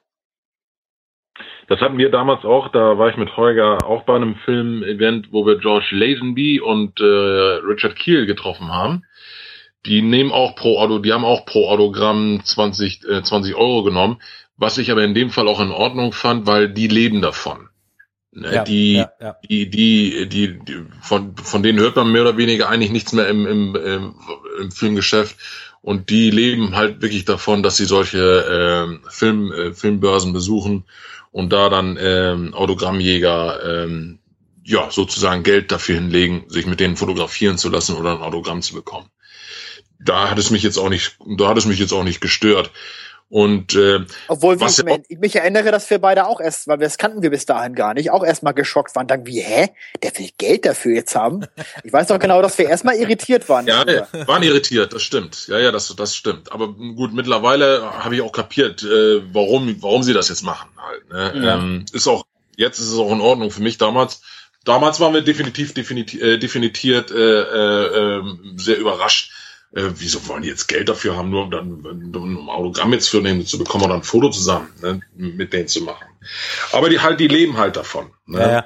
Wenn ich mal, das fällt mir jetzt gerade ein, wo du gerade das Stichwort Filmbörse sagst, ich war vor Jahren, ach, das ist schon wirklich locker zehn, zehn Jahre her, ähm, da war ich in Essen mal auf so einer Filmbörse, so einer Film- und DVD-Börse wo sich eigentlich echt nur so Horrorfilm-Freaks und also ganz, ganz extremes Nerdgesindel rumtreibt.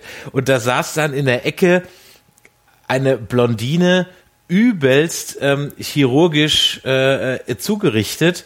Und auf so einem Schildchen hinter ihr stand dann, dass das Brit Eckland war aus The Girl, äh, The Man with the Golden Gun. Ach Gott, ja. Und das war wirklich echt bitter. Ja, die ja. saß da rum, also wäre das nicht hinten dran gestanden, welcher, ich gedacht, was will denn die Alte da? ja, und das war also wirklich äh, ganz, ganz, ganz, ganz großes äh, Trauerspiel, ja.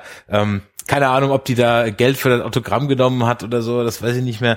Ähm, aber äh, das war echt, das war echt bitter. Ich meine, mein Gott, das musste sich in, in, schon in Essen auf so einer pupsigen Filmbörse, die so alle zwei Wochen da irgendwie stattfindet, die auch echt in so einem Gemeindesaal war. Es war echt nichts Spektakuläres, ja. Ähm, ja, von der hört man ja nicht. Das, das, die haben ihre, die haben damals waren die in, in aller Munde und jetzt seit, seit Jahrzehnten hört man ja nichts mehr von der. Wo, wo hat die denn schon noch groß mitgemacht nach uh, The Man Was a Golden Gun? Ne, das, das ist der einzige wirklich bekannte Film mit ihr. Ja, gut, das, das ist ja das Schicksal von vielen Bond-Girls. Ja. Also, mhm. das, äh, das stimmt, ja. Das, das, das, das, das ist halt dann so. das ist, glaube ich, so der, der Karrierekiller äh, äh, ist, glaube ich, echt so Bond-Girl. Also ich meine jetzt mal, mir fällt jetzt gerade keins ein. Halle also Berry. Bitte? Ja gut, aber Haley Berry war ja vorher schon. Also ich rede jetzt halt aber kein, keine unbekannte Schauspielerin, also mir fällt jetzt keine ein, keine unbekannte Schauspielerin ist als Bond-Girl durchgestartet. Natürlich gibt es ikonische Bond-Girls wie jetzt Ursula Andres oder so, ja, okay. Aber ähm, Na, die hatte schon noch Erfolg durchaus. Also das ist das mittlerweile natürlich nicht mehr. Ja, 60er, 70er Jahre Ja, hat Ursula Andres in ja. vielen Filmen mitgespielt, ja, ja. Und Famke Ja, aber Janssen kann man, das Bond-Girl aus Golden Eye, ne? Also da kann man auch sagen, die hat nachher auch noch. Äh, ja, sie war dann noch mal die Terminatrix, Film. ja, okay. Oder war doch die, Nee, ne? das, das Nö, war- bei X-Men war die doch die äh, Phoenix. Stimmt, bei X-Men, bei X-Men. Ja, okay, ja, ja, ja, oh, gut, okay. Also ich äh, streiche meine Aussage und behaupte das Gegenteil. Ähm, Ja, Denise Richards hört man auch wenig von mittlerweile. Ne? Also Ja. der hat auch Ja, mal jetzt eine Zeit lang auch in vielen mitgespielt, aber mittlerweile Richtig, auch wenig geworden, ne? Eiskalte Engel und so, das waren Erfolge mit ihr, das stimmt. Ne? Und, und mittlerweile ist es Starship auch Troopers. Starship Troopers, richtig, genau, das sind das so. war ja das war ja vorher. Das war ja, ja, vorher. eben, das war ja vorher. Ja, stimmt, das war vorher. De- Ja, und Sophie Massot, die war natürlich vorher bekannt. Sophie Massot war natürlich vorher großer Star. Eben, die war ja ne? vorher, genau, ja. Ne? Und Wie fandet ihr denn in Spectre jetzt das Bond Girl, um noch mal kurz so einen kleinen Bogen äh, zum Schluss noch mal zu Spectre zu schlagen? Ähm, die wurde ja so gelobt als endlich mal eine Frau, die sich wehren kann. Ähm, und die einzige Qualifikation, die sie dann hatte im sich wehren, war okay, dass sie relativ professionell mit der Waffe umgegangen ist. ja, da da gab's schon ganz andere Frauen wie Halle Berry zum Beispiel Eben, oder ganz oder genau, Barbara Bach ganz schon genau. Den 70ern. Also das finde ich jetzt nicht, dass sie da nun äh, neue Maßstäbe gesetzt hätte. Nö. Sie wirkt sehr unterkühlt, aber das soll wahrscheinlich auch so sein. Oh, pff, natürlich, eh, am Ende ist es ja nun so, äh, als wenn zwischen beiden jetzt die große Liebe äh, entfacht wäre. Das kommt für mich eigentlich nicht so rüber im Film. Also da äh, dafür, das, das geht mir alles denn doch ein bisschen zu schnell. Das Stimmt. wurde mit der Vespa dann doch besser erzählt bei Casino Royale. Da habe ich, da hab ich den, den das noch abgenommen. Aber fand ich auch als Bond-Girl wesentlich besser äh, äh, ähm, Eva Green. Also die hat mich viel, viel mehr überzeugt. Die, also sie ist hier ein bisschen blass, finde ich. Mhm. Ja, und auch mittendrin dann dieses äh, äh, Ich liebe dich war zu einer Zeit, als irgendwie noch gar keine Entwicklung stattgefunden hat. ja, eben, genau. Einmal gepennt im, im Zug miteinander und das war's irgendwie dann auch. Ne? Ja, ja, ja. Und auch am Schluss, äh, sie fahren dann beide weg im Auto, da hätte man sich auch nochmal eine Abschlussliebesszene gewünscht und so. Also der Schluss war völlig, also nicht, nicht völlig misslungen, will ich sagen, aber da hätte man so viel noch machen können äh, und hätte anders machen können. Das ist wirklich schade, weil man hat, man hat hier den längsten Bond-Film aller Zeiten mit zweieinhalb Stunden. Warum muss man dann so ein lahmes Finale zusammenschustern? Das ist echt schade. Ja, es war so ein bisschen so, als hätten sie die ganzen Ideen vorher rausgehauen und am Ende haben sie gesagt, oh, wir müssen ja noch ein Ende haben. Ja, so kam mir das auch so ein bisschen vor, stimmt. Mhm. Ja. Es war, ja, also ich glaube, wir können, wir können so ein bisschen festhalten, so komplett vom Hocker gehauen hat er einen nicht. Ähm, ich bin gespannt, was der Film dann am Ende in dem Boxoffice dann machen wird. Ich glaube nicht, dass er Skyfall dann übertrumpfen wird. Ähm, Oh, äh, ein, ein Hinweis oder hat er dazu. das schon? Oder? In, in der Tat habe ich jetzt von mehreren Leuten schon gehört, also wir waren eine Woche später drin und bei uns war das Kino ziemlich voll an einem Donnerstag. Wir saßen nur in der fünften Reihe, aber ein ähm, Freund äh, war jetzt auch am Sonntag drin und die hatten schon vorher versucht, Karten zu bekommen, das war immer voll. Und selbst am Sonntag war es richtig voll. Und er hat im Kino mal nachgefragt und die meinten, wenigstens hier in Düsseldorf im Cinestar, die hätten irgendwie sieben Kinosäle mit Spectre und sechs davon sind jeden Abend ausgefüllt. Okay. Wunderbar, ist doch gut. Ja, gut, der Film hat in der ersten Woche schon 1,7 Millionen Besucher gehabt. Das ist natürlich schon eine, eine reife Leistung. Also Das schaffen manche Filme insgesamt noch nicht mal, selbst wenn sie Blockbuster sind. Ja, außer Kindsköpfe 2. ähm, ja, immer noch einer der erfolgreichsten US-Filme in den letzten Jahren. Man, kann auf jeden, man, kann, man kann auf jeden Fall festhalten, das ist ein durchaus gelungener Bond-Film. Es ist immerhin der 25. Ja. Da noch da, da immer noch Spannung und und und und und Thrill und und äh, und Comedy und alles reinzubringen und die dass der nach dem 25. Film immer noch nicht ausgenudelt wirkt, ist für mich immer noch eine tolle und reife Leistung. Natürlich äh, gibt es äh, ähm, bessere und, und, und oder einfach, einfach anders besser inszeniert. Äh, es ist dennoch ein absolut gelungener Bond-Film. Das darf man hier nicht vergessen. Also wir, wir, wir haben hier ein Luxusproblem. Genau, wir jammern auf hohem Niveau, das ist richtig. Wir ja. besprechen hier echt ein Luxusproblem. Ja, ja. Äh, Skyfall hat mir auch, wie, wie gesagt, einen Ticken besser gefallen, weil mir da auch der, der Javier Bardea als, als Bond-Bösewicht noch besser gefallen als Christoph Walz. Und das, das hätte ich jetzt gar nicht gedacht. Ähm, weil der auch so wirklich auch dieses, dieses, äh, dieses äh, eklige Gesicht auch dazu hat als Bond-Bösewicht. Ne? Ja, ja, der ja. Walz kommt immer, der kommt immer so ein bisschen lieb rüber, so, also vom Aussehen her. Ne? Auch, auch mit seiner Narbe nachher am Schluss. Ja. Äh, sieht, sieht er nicht wesentlich gruseliger aus. Wenn ne? Christoph Walz hat, hat Christoph Walz gespielt, ne? Er spielt natürlich fantastisch, ja, ja. so das von Christoph Walz. Hans Lander, ja. Ja, ah, aber genau, man ganz genau, ganz genau, das wollte ich. kennt seine Rolle auch schon so ein bisschen. Ja, man, genau, er spielt immer so ein bisschen immer das Gleiche. Das ist zwar Ja. gut irgendwie, aber es ist halt Christoph Walz spielt Christoph Walz, aka Hans Lander, ganz genau. Ja, ja. Aber Und am Javier Ende hat das Skript ja auch nicht wirklich gefordert. Und Javier Bardea, der hat einen, Bond-Bösewicht gespielt, den man so nicht kannte. Nee, ist Wie, richtig. Also, Badem heißt die, nicht bei der. Oder egal. Bardem, ja. Der hat einen, Äh. der hat einen Bond-Bösewicht gespielt, den man so noch nicht gesehen hatte, ne? Der auch so, so ein bisschen homosexuell, äh, homosexuell angeregt war von Bond und, und, und äh, das war so, so ein, äh, der, das, das, das kannte man so nicht. Und das hat mir besonders gut gefallen. Ne? Also, So ein bisschen so eine Ein- schräge Type, ja, das stimmt. so eine echt schräge Type, aber wirklich eine schräge Type. Ähm, um jetzt mal ein bisschen so gegen Ende noch mal so einen kleinen Ausblick zu wagen. Ähm, also ich glaube, ich denke, da sind wir uns einig. Der Craig wird bestimmt noch einen machen. Also ist Ja, meine klar, Meinung, denke ich mal, dass er noch einen machen wird. Äh, vielleicht auch noch zwei. Ähm, wenn man jetzt einfach mal so in die Gerüchteküche guckt, wer als Nachfolger gehandelt wird, dann ist ja, es sind ja eine Menge Hüte in der Verlosung. Was meint ihr, wäre mal, es, ist es mal, um diese ganz platte Frage in den Raum zu, wer wisst schon, was kommt, wäre es mal Zeit für einen schwarzen Bond? Nein, Nee. Blödsinn, Quatsch. ich ich auch. Ich will doch auch keinen weißen Chef haben. Nee, eben ist es doch. Ja? Das ist doch Kokolores. Also das hat auch nichts mit Rassismus oder sonst irgendwas zu tun. Also Also ich fände es eigentlich ganz nett, wenn mal die Formel äh, so ein bisschen durcheinander geschmissen wird. Ich meine, ist ja wie ein anderes, anderes britisches Produkt, Doctor Who. Da wird ja auch mal gesagt, Doctor Who soll kein Schwarzer, soll keine Frau sein, aber ähm, okay, Bond als Frau wäre ein bisschen schwer, aber wieso nicht mal was anderes bei Bond probieren? Wir ich haben ja habe jetzt schon. Listen gesehen, da steht Jennifer Lawrence drauf, ohne Witz. Das ist ja- Ja, also das finde ich dann ein bisschen. Tom Hiddleston. Es gibt, Tom es gibt so. Filmfiguren, es, es, es gibt so Filmfiguren, die sollten auch nach wie vor auch äh, so bleiben.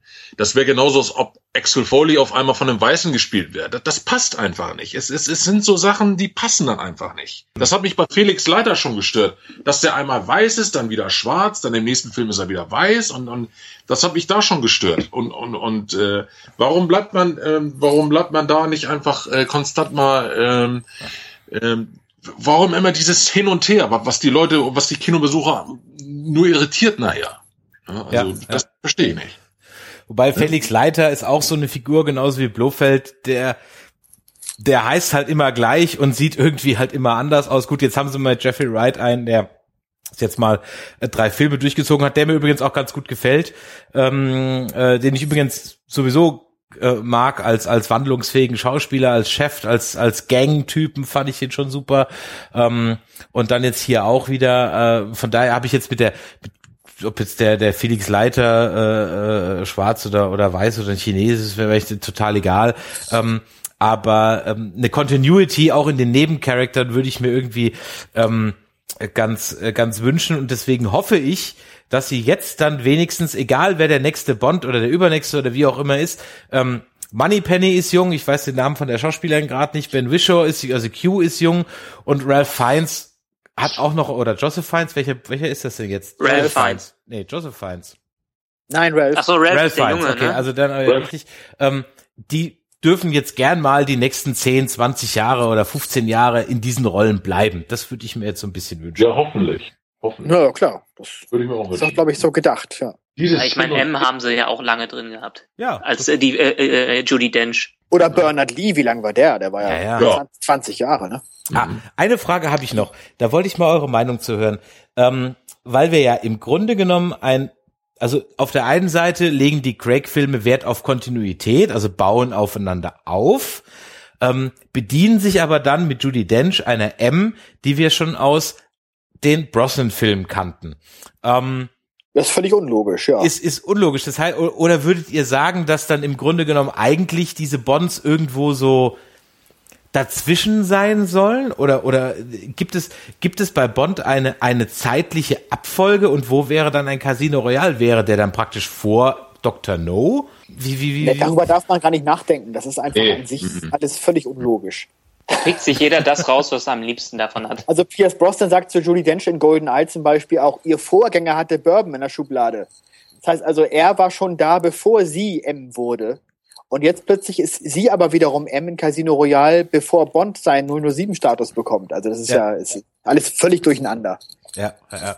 Stimmt, genau, da hast du vollkommen recht, ja, ja. Ganz genau wie bei dem, was wir vorhin auch schon mal kurz angesprochen haben, auch da mit Blofeld. Äh, er- er begegnet Blofeld das erste Mal in meinem Leben nur zweimal. Da hat er eine Glatze, hat diese Narbe, diese berühmte Narbe im Gesicht. Ja, Im nächsten Film begegnet er ihn wieder. Blofeld erkennt ihn nicht, hat diese Narbe nicht mehr.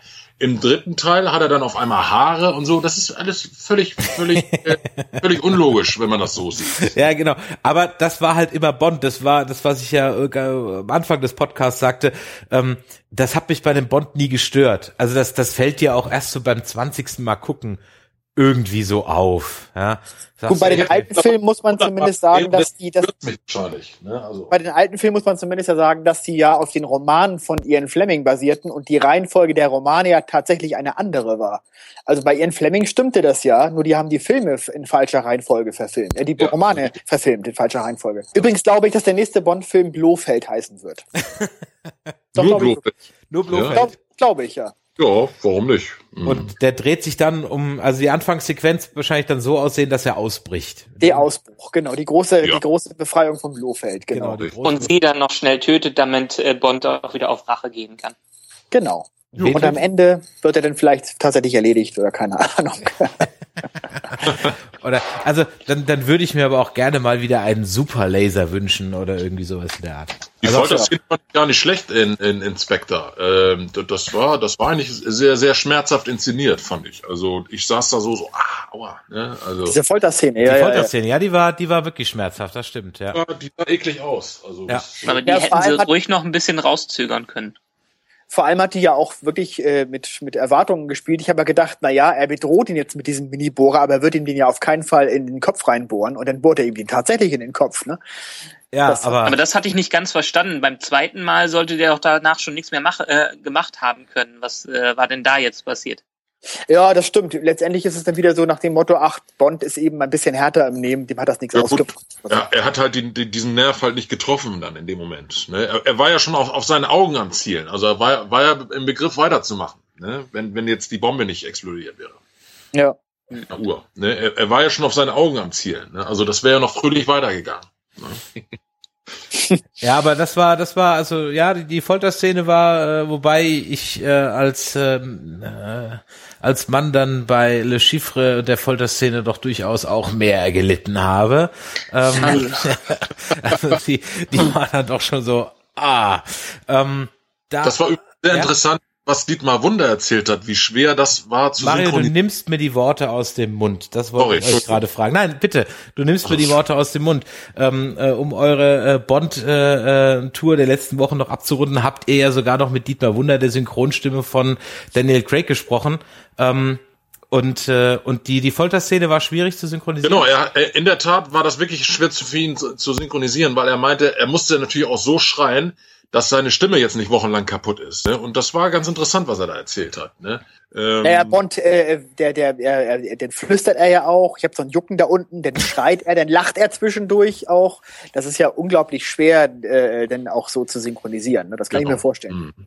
Mhm. Ja, das stimmt. Ja. Und ich bin auch von Dietmar Wunder, muss ich ganz ehrlich sagen, sehr angetan. Er ist ja auch die Synchronstimme von irgendjemand, den ich überhaupt nicht Adam leiden kann. Adam Sandler? Adam Sandler. Ja, genau, Adam Sandler. Und ich genau. hasse Adam Sandler. Ich hasse Adam Sandler Filme. Finde ich auch unwitzig, ähm, kann ich auch nicht. Äh, ja, und da habe ich, äh, als das bekannt wurde und ich jetzt noch nichts gehört hatte, habe ich mir gedacht, ach du Schreck, was wird das denn? Ja, aber der kann seinen Timbre ja komplett ändern und. Also zu Daniel Craig passt die Stimme super. Super, ich. ja, ganz genau, ja. finde ich auch. Also das war äh, war ich auch sehr sehr positiv überrascht und die passt auch passt auch wirklich super und äh, da macht er also einen ganz äh, ganz ganz famosen Job. Äh, ich muss mir die noch noch mal im Original äh, anhören. Da habe ich jetzt ich habe jetzt die die die Daniel Craig Originalstimme nicht so ein bisschen im Kopf. Aber geht euch das auch so, um dann wirklich jetzt mal ein bisschen zum Schluss zu kommen? Guckt ihr die Bond Filme im Original oder seid ihr in dem Fall wirklich Synchro Fans einfach weil man mit der Synchro aufgewachsen ist. Mir ist es jetzt bewusst geworden, als ich jetzt, ich habe diese 50 Jahre Blu-ray Edition und ähm, da ist mir mit Schrecken aufgefallen, ich musste dann das auch erst nachlesen, ich wusste das gar nicht, ihr habt es bestimmt schon gewusst, als ihr die DVD von Im Geheimdienst ihrer Majestät eingelegt hat. Was zum Henker ist da denn passiert? Ja, da werden ja Szenen stimmt, ja. neu synchronisiert, die gibt es doch. Ja, ist richtig, ja. ja ganz genau. Vor allem auch noch falsch übersetzt. Ja, ne? äh, ja mit Malone und Alone, das ist ja unfassbar, was die da gemacht haben. Ja, ja. Wisst ihr da einen Hintergrund? Ja, keine Ahnung. Hintergrund recherchiert oder, oder Wahrscheinlich oder hat man hat man hat man sich gesagt, äh, äh, ach na, der Film ist jetzt nicht mehr so der große Renner, der ist schon viele Jahrzehnte alt, aber irgendwie müssen wir ihn jetzt noch neu bearbeiten. Da hat man einfach nicht viel Geld investiert offensichtlich, ohne darüber nachzudenken, dass man damit ja Fans natürlich äh, ziemlich Schmerzen zufügt mit mit dem man was man hat, da Man hat einen tollen Film, einen richtig tollen, großartigen Bond-Film auf diese Art und Weise völlig kaputt gemacht. Ich kann mir die neue Version überhaupt nicht angucken. Ich gucke mir nur noch die alte, ich gucke mir nach wie vor die alte Version an, die ich auch Gott sei Dank noch auf DVD habe, weil dieser Film ist sowas von äh, äh, kaputt gemacht worden mit mit dieser neuen Synchro, weil dieses vor allen Dingen nachher am Schluss dieses ständige Hin und Her ja, von ja. Alten Synchrostimme und dann in die neue und, und und dann auch teilweise falsch übersetzt und so. Also da wurde da wurde absolut Schindluder mitgetrieben. Und ich kann nur hoffen, ich kann wirklich nur hoffen, dass es irgendwann mal das nochmal überarbeitet wird oder dass einfach mal die alte äh, Synchrofassung, wie man sie kennt, mit auf eine Blu-ray draufgemacht wird. Ja. Ansonsten kann ich mir diese neue Version nicht mehr ansehen. Also war, Dafür müssen sich übrigens nur genug äh, Fans zusammenraffen. Das hat beispielsweise äh, Disneys Ariel geklappt. Da haben sie nämlich nach irgendwie 15 Jahren auf die Blu-ray dann die Originalsynchronisation von 1990 draufgetan. Ja. Ah ja, interessant. Das, das wäre äh, das, das wär toll, wenn, wenn, wenn sowas gelingen würde. Das können Sie für den Kevin Costner Robin Hood auch gleich mitmachen. Das ähm, hat beim äh, Weißen Hai ja auch geklappt. Der, beim Weißen Hai haben sich alle tödlich drüber aufgeregt über die neue über die neue Synchro, die völlig daneben Aber war, ich, ne? ich, Holger, ich, Holger ich verstehe nicht, warum machen die das? Das verstehe ich nicht. Ist die alte Tonspur über die Jahre dann so schlecht geworden, dass man die nicht mehr verwenden kann? Ja, Oder man, ist das man ein will Beschäftigungsprogramm für für arbeitslose Synchronsprecher. Warum macht man das? Ja, man will natürlich beim Weißen Hai wollte man äh, durchaus natürlich mit modernen äh, Dolby Digital äh, Mitteln äh, diese ganze Atmosphäre mit mit Wasser und und Hai und so äh, rüberbringen. Das ist ja an sich auch nicht schlecht, nur man hätte es halt so machen müssen, dass man trotzdem die alten Stimmen beibehält und das irgendwie dann äh, die, die alte Tonspur entsprechend aufmotzt, anstatt das komplett neu zu synchronisieren. Also das überhaupt nicht funktioniert. ja, vor allem, also ich finde es halt, diese, ich bin jetzt kein O-Ton-Fanatiker und gerade so alte Filme, die ich halt von Kindertagen an kenne, die gucke ich ungern der Synchro, weil also in, in im Original, weil da habe ich mich einfach die Synchro gehört für mich dann zum Filmerlebnis dazu. Von daher ist das immer ist das halt echt immer dann schade und gerade bei im Geheimdienst ihrer Majestät, ich habe es ja gar nicht verstanden, weil es gibt diese Szenen ja. Es ist ja nicht so, dass die mhm. jetzt zusätzlich, also ich glaube eine Szene ist neu, aber die sind die gibt es ja schon. Und dann wie du sagst an der an der bei der Hochzeitsszene am Ende dieses hin und her gespringe ganz ganz schlimm. Ja, und wie er aus dem Zug steigt, wie, die, wie, der, wie dieser, dieser Song, der ja auch ja. Auf, die deutsche Version extra auf Deutsch komponiert wurde, ja. auch zwischen diesen beiden Versionen hin und her gesprungen wird. Ja. Nicht? Das ist ja. Ja, wen das interessiert, wenn ich mal kurz die Werbung machen darf. Du darfst immer Werbung machen. TV ja. Asynchron Folge 38 mit dem Thema James Bond. Da haben wir uns über eine Stunde nur mit den Synchronisationen der Bond-Filme beschäftigt, inklusive dem Interview mit Dietmar Wunder. Prima, kann ich nur empfehlen. Unsere zehn Hörer werden das jetzt auch bestimmt genau. gleich mal, dann gleich mal gucken. Ja. Ähm, nein, aber das ist auch jetzt ähm, ein, ein schönes Schlusswort. Wir sind ja jetzt auch schon ähm, über eine Stunde unterwegs zu dem Thema. Ich bedanke mich vielmals bei äh, äh, Mario und Holger, dass ihr uns so ganz toll hier ähm, äh, erzählt habt äh, von euren Erlebnissen und auch uns eure Meinung zu dem neuen Spectre äh, mitgeteilt habt und zu Bond im Allgemeinen. War ganz toll mit euch äh, zu quatschen. Den Hörern wünschen wir jetzt noch eine gute Nacht oder einen fröhlichen Arbeitstag, je nachdem zu welcher Uhrzeit ihr uns jetzt gerade hört. Und uns interessieren natürlich auch eure Kommentare äh, zum äh, Bond-Film. Das heißt, schreibt es uns auf Facebook Facebook, schreibt uns auf nerdizismus.de und äh, liked uns, empfehlt uns weiter, wenn es euch gefallen hat.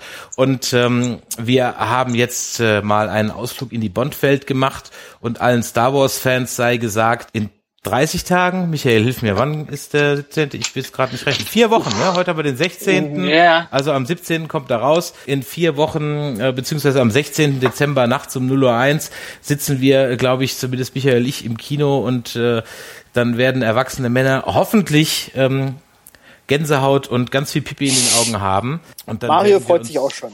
Oh, der war 31, 31 Tage genau. Gerade mal 31 Tage, alles klar. 31 Tage, 8 Stunden, 47 Minuten und 20 Sekunden.